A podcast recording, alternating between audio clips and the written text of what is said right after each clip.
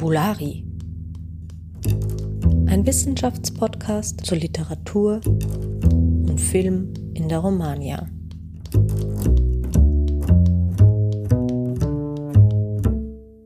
Hallo und herzlich willkommen auch diese Woche zu Fabulari.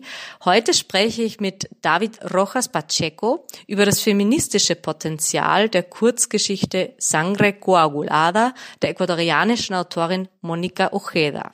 Hallo David, danke, dass du heute bei uns bist. Willst du dich vielleicht kurz unseren ZuhörerInnen einmal vorstellen? Ja, hallo an alle ZuhörerInnen. Ich bin David Rojas. Ich bin Literaturwissenschaftler und Masterstudent am Lateinamerika-Institut der FU in Berlin. Ja, genau. Und äh, wenn ich es richtig verstanden habe, dann ist die Arbeit, die uns du heute präsentieren willst, ja auch im Rahmen eines Seminars entstanden, das du an der FU Berlin belegt hast.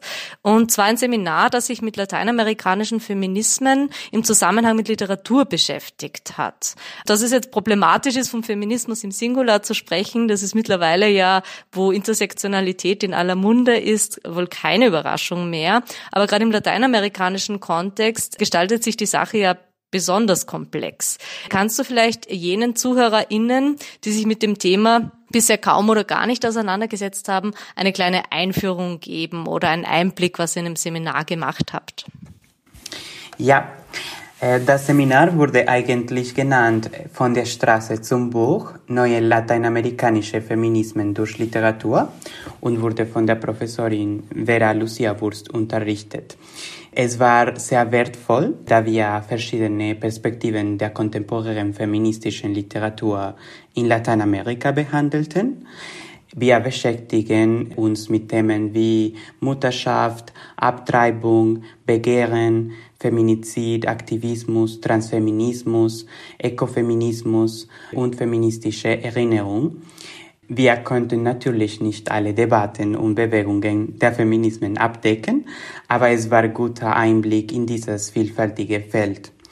Äh, ich persönlich fand jene Inhalte am spannendsten, wo sich Feminismen und queere Theorie miteinander verbinden lassen oder vielleicht wo die eine Theorie die andere bereichert und oder aktualisiert, ich weiß noch nicht. Ja, es klingt auf jeden Fall nach einem sehr spannenden Seminar. Vielleicht will Frau Wurst ja auch selbst einmal hier Teil unseres Podcasts werden. Wir werden sehen. Nun war es ja so, der Fokus des Seminars war ja auf literarische Texte gelegt. Vielleicht da kurz zu einer sehr strittigen Frage. Was versteht man denn allgemein unter feministischer Literatur oder unter welchen Umständen kann ein literarischer Text als feministisch gelten? Ähm, meiner Meinung nach gibt es immer etwas, das wahrscheinlich fällt, wenn wir so pauschale Konzepte wie feministische Literatur benutzen. Äh, mhm. Nicht nur wegen der Frage, was ist eigentlich Feminismus und wer bestimmt das für wen, sondern auch, weil es keine gemeinsame Konsens darüber gibt, was eigentlich unter Literatur verstanden wird. Äh, diese Grenze zu etablieren, finde ich persönlich sehr problematisch und manchmal frage ich mich, ob es die richtigen Fragen sind. Vielleicht ist es wertvoller und nützlicher zu fragen, wie einzelne kulturelle Objekte in spezifischen Kontexten feministische Kämpfe fördern, verstärken, verwandeln und diversifizieren zum Beispiel. Ja, ist wahrscheinlich sinnvoller, die Frage so aufzurollen und sich nicht an verschiedenen Begriffen festzuhalten. Da hast du wahrscheinlich recht. Nun, äh, laut deiner Analyse sieht es ja so aus, als hätten wir zumindest ein Beispiel für feministische Literatur gefunden oder zumindest gibt es gewisse feministische Potenziale in dem Text, über den wir heute sprechen wollen. Einige der Zuhörenden kennen die Autorin und den Text bestimmt noch nicht. Also würde ich dich bitten, dass du vielleicht kurz erzählst, worum geht es in der Erzählung und äh, in welchem Kontext wurde die Erzählung geschrieben? Ja, bevor ich über Sangre Coagulada spreche, wäre es wichtig zu sagen, wer Monica Ojeda ist. Äh, sie ist eine ecuadorianische Schriftstellerin, die in den letzten Jahren mehrere Werke veröffentlicht hat, äh, mit denen sie wichtige Auszeichnungen der hispanoamerikanischen Literaturwelt gewonnen hat. Wie zum Beispiel Nefando in 2016, Mandibula 2018. Diese zwei waren Romanen und auch mit Las Voladoras, ihr erstes Erzählungsbuch in 2020. Sie handelt ihre Literatur Themen wie Angst, Schmerz, sexuelle Gewalt, Kindheit unter anderem und positioniert sich in einer Gattung, die sie als die Gotico-Andino bezeichnet. Das ist eine Literatur, laut Ojeda, die sich mit natürlichen und übernatürlichen Ängsten aus andinen Landschaften und Mythen befasst. Und ich denke, besonders mit Las Voladoras kann man diese Ängste fühlen. Ja, Las Voladoras ist eine Sammlung von Terrorerzählungen, die zum Beispiel Hexe, Voladoras, die sind eine bestimmte Figur, Umas, Werwölfe und andere übernatürliche Phänomene der andinen Regionen enthält. Wichtig ist auch vielleicht das Konzept von Legenden oder Mythen in Lateinamerika vielleicht, weil die sind normalerweise diese orale Geschichte, die alle kennen. Und die haben diese übernatürliche Figuren, die immer eine Moralrolle spielen, so sozusagen. Mm, man mhm. kann denken zum Beispiel an äh, La Llorona oder La Patasola, El Moan. La Madre Monte, ja, die sind immer in, in die natürliche ähm, Gebiet. Wir haben dieses Wort für El Monte, ja, diese Gebiet, die noch nicht von der Menschen berührt würde. Und die haben immer diese morale Funktion sozusagen. Zum Beispiel äh, La Patasola greift immer betrunkenen Männer an, ja. Mhm. Äh, ich denke, das ist wichtig auch, weil das hat eine Verbindung damit Sangre Coagulada. Mhm. Und ja, nun mit äh, Sangre Coagulada erzählt das Leben von Ranita, einem Mädchen, das mit seiner Großmutter auf dem Land lebt. Ihre Mutter hat Ranita dort gelassen, da sie nicht gut mit der Erziehung Ranitas zurechtkommt und sie denkt, äh, Ranita könnte dort von ihrer Großmutter Sachen lernen, ja, so hat sie gesagt. In dieser neuen ländlichen Umgebung entwickelt Ranita eine Faszination oder gar Besessenheit mit Blut, besonders ihrem eigenen. Sie beginnt zum Beispiel mit ihren Prellungen, Krusten, Eingeweiden, aber auch mit dem Blut und den Eingeweiden anderen Lebewesen, die sie umgeben, zu experimentieren. Wir erfahren auch, dass ihre Großmutter Abtreibungen an Frauen und Mädchen durchführt und deshalb äh, eine Hexe genannt wird. Und auch eine weitere wichtige Figur wäre dieser Bauer, der Reptil genannt wird und der Ranita schließlich vergewaltigt. Mhm. Ja, zu den Figuren wirst du ja gleich noch mehr sagen. Was ich jetzt auch recht schön fand, wir haben ja vorher schon ein bisschen, oder du hast darüber gesprochen, dass Literatur sich oft nicht in eine klare Kategorie einreihen lässt oder dass es viele Diskussionen darüber gibt, was Literatur wirklich ist. Und gerade die orale Literatur wurde ja lange Zeit irgendwie da sehr äh, außen vor gelassen und äh, auch eben Mythen und Legenden. Deswegen finde ich das jetzt sehr schön, dass du das hier wieder aufgreifst. Du liest den Text ja als eine Art feministische feministischen Widerstand, der unmittelbar mit dem Öffnen von Körpern in Verbindung steht. Ich glaube, das musst du nachher noch mal ein bisschen genauer erklären, aber zunächst mal, wie bist du überhaupt auf dieses Thema gekommen? Ja, ich habe seit Jahren dieses Interesse am Körper als einen experimentellen Werkstoff, der durch Literatur und Kunst verändert werden kann. Ich habe mich in der Vergangenheit zum Beispiel mit Frida Kahlo beschäftigt und der Weise, wie sie durch ihre Gipskorsetts das Erleben ihrer Krankheit als eine kreative Möglichkeit interpretiert. Ich denke, dieses Thema war auch sehr relevant wegen der Perspektive von dieses Öffnen der weiblichen Körper. Der Körper von Frauen wird immer noch aus einer heteropatriarchalischen Perspektive geöffnet, beobachtet, operiert, manipuliert. Äh, dasselbe lässt sich beobachten bei Transkörpern oder Körpern mit dissidenten Sexualitäten. Ich denke dabei immer an Werke wie das Gemälde Die Anatomie des Dr. Tulp mhm. von Rembrandt. Es ist diese Szene von verschiedenen Ärzte oder Wissenschaftler, die einen Körper öffnet, ein ermordeter Körper, um die Anatomie zu verstehen, sozusagen. Und ich denke, dieses Werk stellt diesen problematischen Blick dar, ja. Und was ich an Sangre Coagulada faszinierend finde, ist, dass diese Operationen des Öffnens des Körpers in dieser Erzählung von einem Mädchen gemacht werden, was den oppressiven und gewalttätigen Blick auf die Körper radikal ändert. Mhm. Ja, das wirst du uns sicher gleich noch näher erläutern, was da genau für Veränderungen stattfinden. Kannst du vielleicht noch ein bisschen genauer sagen, was du dann untersucht hast und auch vielleicht, wie du methodisch vorgegangen bist? Ja, als ich die Erzählung das erste Mal gelesen habe, habe ich bemerkt, dass sie sehr reich an literarischen Figuren ist. Es ist ein, kann man sagen, sehr poetischer Text. Ich fokussierte mich also auf diesen Aspekt und suchte literarische Strukturen, die das bereits angesprochene Öffnen des Körpers möglich machen. In diesem Sinne ist der Text auch ein Öffnen der Sprache sozusagen, sofern wir die Erzählung selbst als eine Körper verstehen. Ich habe dann Strukturen identifiziert, die mit drei Thematiken verbunden sind. Erst äh, war die kindliche Narrationsstrukturen, die mit der Neuerzählung des Märchens Rotkäppchen zusammenhängen. Dann die Darstellung der Großmutter als Hexe oder Oma und der dritte Punkt war die verschiedenen Rottönen, die als Farben eine Körperlandschaft aufbauen. Mhm. Ein wesentlichen Teil, wie du gerade angesprochen hast, der Ästhetik des Textes hängt ja von bestimmten kindlichen Narrationsschemata, wie du es nennst, ab. Was genau können wir uns unter so einem vorstellen und inwiefern äh, stehen diese kindlichen Narrationsschemata mit deinem Hauptthema, also dem Öffnen der Körper, in Verbindung?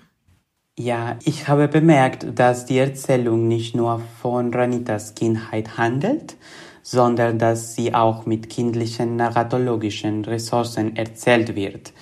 Ranita benutzt oft Lieder, Onomatopeia, aber auch Aufzählungen, um ihre Realität zu erzählen. Was ich interessant fand, war, dass diese kindlichen Aspekte mit einem alternativen Wissen verbunden sind. Einem Wissen, das nicht mit traditionellem Wissen als logischem Denken zu tun hat, das mit der erwachsenen Welt verknüpft ist, sondern ein verkörpertes Wissen, das Ranita benutzt, um ihre Umgebung zu verstehen, aber auch um zu überleben. Ich denke, das ist wichtig, wie sie ihre gewaltvolle Umgebung überlebt durch dieses Wissen. Äh, ich denke, das ist ein wesentlicher Punkt der Erzählung, weil die Welt gegenüber Ranita so grausam und gewalttätig ist, braucht und findet sie andere Methoden, sich diese anzueignen. Das bedeutet, das Öffnen des Körpers ist auch ein Öffnen des Wissens, eine Art verkörpertes Wissen, das nicht allein mit dem Gehirn erfasst werden kann, sondern nur mit dem gesamten Körper und allen Sinnen. Mhm, sehr spannend. In dem Zusammenhang schlägst du Sangre Coagulada auch als eine Neu- oder Umschreibung des Märchens Rotkäppchen vor. Wie kamst du auf diesen Vergleich und was genau ist daran neu? Also welche Teile werden in Monika Ojedas Geschichte abgeändert? Mein Vorschlag ist, dass Sangre Coagulada eine Neufassung von Rotkäppchen ist, neben den Bedeutungen des symbolischen Feldes der Farbe Rot Blut, Menstruation, Leben, Tod, finden wir in beiden Geschichten einige Gemeinsamkeiten. Zum Beispiel eine Mutter, die ihre Tochter zur Großmutter schickt, ein Mädchen, das verfolgt und von einem Raubtier gefressen wird, dem Wolf oder in diesem Fall Reptil, mhm. und eine Großmutter, die in einer abgelegenen Hütte in der Natur lebt. Obwohl es viele Versionen von Rotkäppchen gibt, interessiert mich besonders eine der Endungen, in der der Wolf, nachdem er Rotkäppchen und ihre Großmutter gefressen hat, von einem Jäger oder manchmal einem Holzfäller gefangen wird, während er schläft.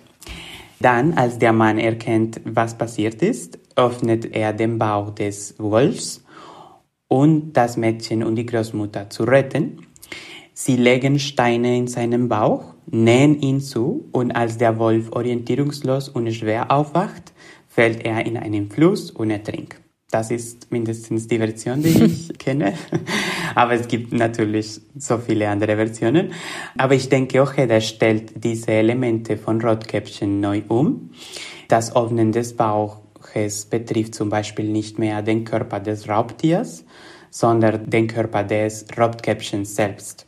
Ojeda benutzt dieses Märchen, das wir alle kennen und Themen, die häufig tabuisiert werden, wie Abtreibung und sexuelle Gewalt darzustellen.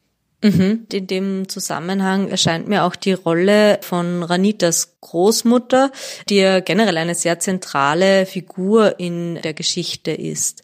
Neben der Protagonistin mhm. liest du auch sie als eine Art Hexe oder eben auch Uma.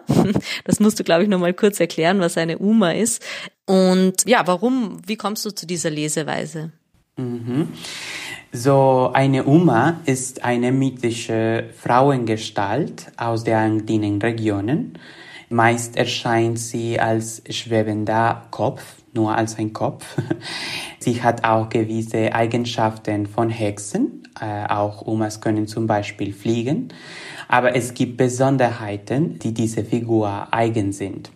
Zum Beispiel, sie ist exkrement, geht unter Beinen und Armen der Menschen, klebt sich an Nacken oder Schultern, saugt Blut, sült sich an, in Asche, isst Gänse. Also ja, diese äh, Besonderheiten, die nur Omas machen. Aber ich denke, das Wichtigste hier ist, dass Omas Richter der gegen Frauen ausgeübten Gewalt sind. Und das ist genau, was Ranitas Großmutter macht. Sie hilft Frauen, wenn sie eine Abtreibung benötigen und sie rächt sich an Reptil. Mhm. Ja, das ist spannend. Dann ist die Uma vielleicht als mythische Figur ohnehin schon prädestiniert dafür, eine feministische Rolle einzunehmen. Das ist sehr interessant. Kommen wir zu guter Letzt auch nochmal auf das bereits erwähnte zentrale Motiv des Blutes zurück. Äh, hierzu hast du auch, wie ich eine finde, sehr lyrisch geprägte Textstelle mitgebracht. Und ich schlage vor, du liest sie uns erst vor und erklärst uns dann, warum du sie ausgewählt hast.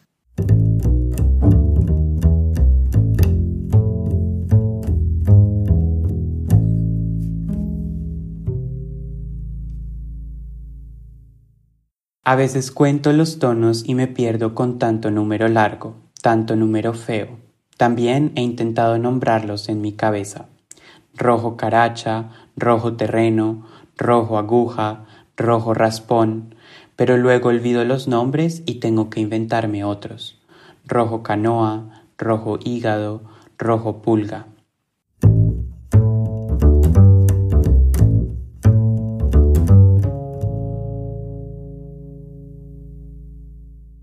Ich habe diese Textstelle gewählt, weil sie eine sehr wichtige Funktion in der Erzählung spielt. Die Anapha, die jedes Mal neu abgewandelt wird, zeichnet auf gewisse Art und Weise die Landschaft, die Umgebung. Auch durch das kindlich geprägte Wiederholen, man denken an Kinderlieder, äußert Ranita, wie sie ihre Umgebung sieht und fühlt. Und weil sie von Blut besessen ist, sieht sie ihre Welt in verschiedenen roten Tonen. Äh, Schorfrot, Nadelrot, Kratzerrot und andere. Aber was ich beeindruckend finde, ist, dass diese Schattierungen mit Fortlaufen der Handlung immer noch komplexer werden. Wir haben zum Beispiel Baumhaarrot oder Bergkopfrot, als ob die Landschaft selbst ein geöffneter und verletzter Körper wäre. Mhm. Auf diese Verknüpfung zwischen Körper und Landschaft würde ich gern noch ein bisschen näher mit dir eingehen. Du bringst diese ja in Verbindung mit dem feministischen Konzept des Territorio Cuerpo, also Gebiet Körper. Was versteht man konkret unter diesem und welcher feministischen Bewegung ist es zuzuordnen? Ja, das Konzept Cuerpo-Territorio oder Gebiet-Körper wurde von der Feministin der Maya Chica Gemeinschaft Lorena Kapnal vorgeschlagen. Sie meinte, und hier lese ich ein, ein Zitat, ich stelle mir diesen Körper einer Frau nicht vor, ohne einen Raum auf Erden, der meine Existenz würdigt und mein Leben voll fördert. Historische und unterdrückende Gewalt gibt es sowohl für mein erstes Körperterritorium als auch für mein historisches Territorium, die Erde. Ende der Zitat. Ich denke, laut des Konzepts äh, lassen sich die Körper und das Gebiet nicht getrennt denken. Der feministische Kampf ist in diesem Kontext also eng mit dem indigenen Kampf um Land verbunden. Mhm. Ja, sehr spannend. Jetzt haben wir doch noch eine spezifische lateinamerikanische Feminismusart kennengelernt, nämlich den mhm. Feminismo Comunitario. Für jene, die das näher interessiert, es gibt sehr viel Information mittlerweile darüber im Internet zu finden. Lieber David, vielleicht noch abschließend, was war für dich denn nun die spannendste Erkenntnis im Rahmen dieser Arbeit? Mm, ich denke, es war das kreative Potenzial schmerzender Körper als eine Weise des Überlebens und der Resilienz. Das Öffnen der Körper, so wie Ojeda es macht, ist für mich eine neue Sprache, eine, die vollends verkörpert ist, eine, die fühlt, schmeckt, reicht und sich zudem mehr mit der Erde, den Pflanzen und Tieren verbindet, sich ihnen ein Stück weit unterwirft. Ja, das klingt auf jeden Fall sehr spannend. Ich weiß nicht, ob die Arbeit bereits in irgendeiner Form veröffentlicht wurde. Wenn dies der Fall ist, dann werden wir das in den Show Notes auf jeden Fall verlinken. Vorweg auf jeden Fall vielen lieben Dank, David, dass du dir heute Zeit genommen hast. Danke für die Einladung und danke für die Zuhören. Ja, und wir hören uns in zwei Wochen.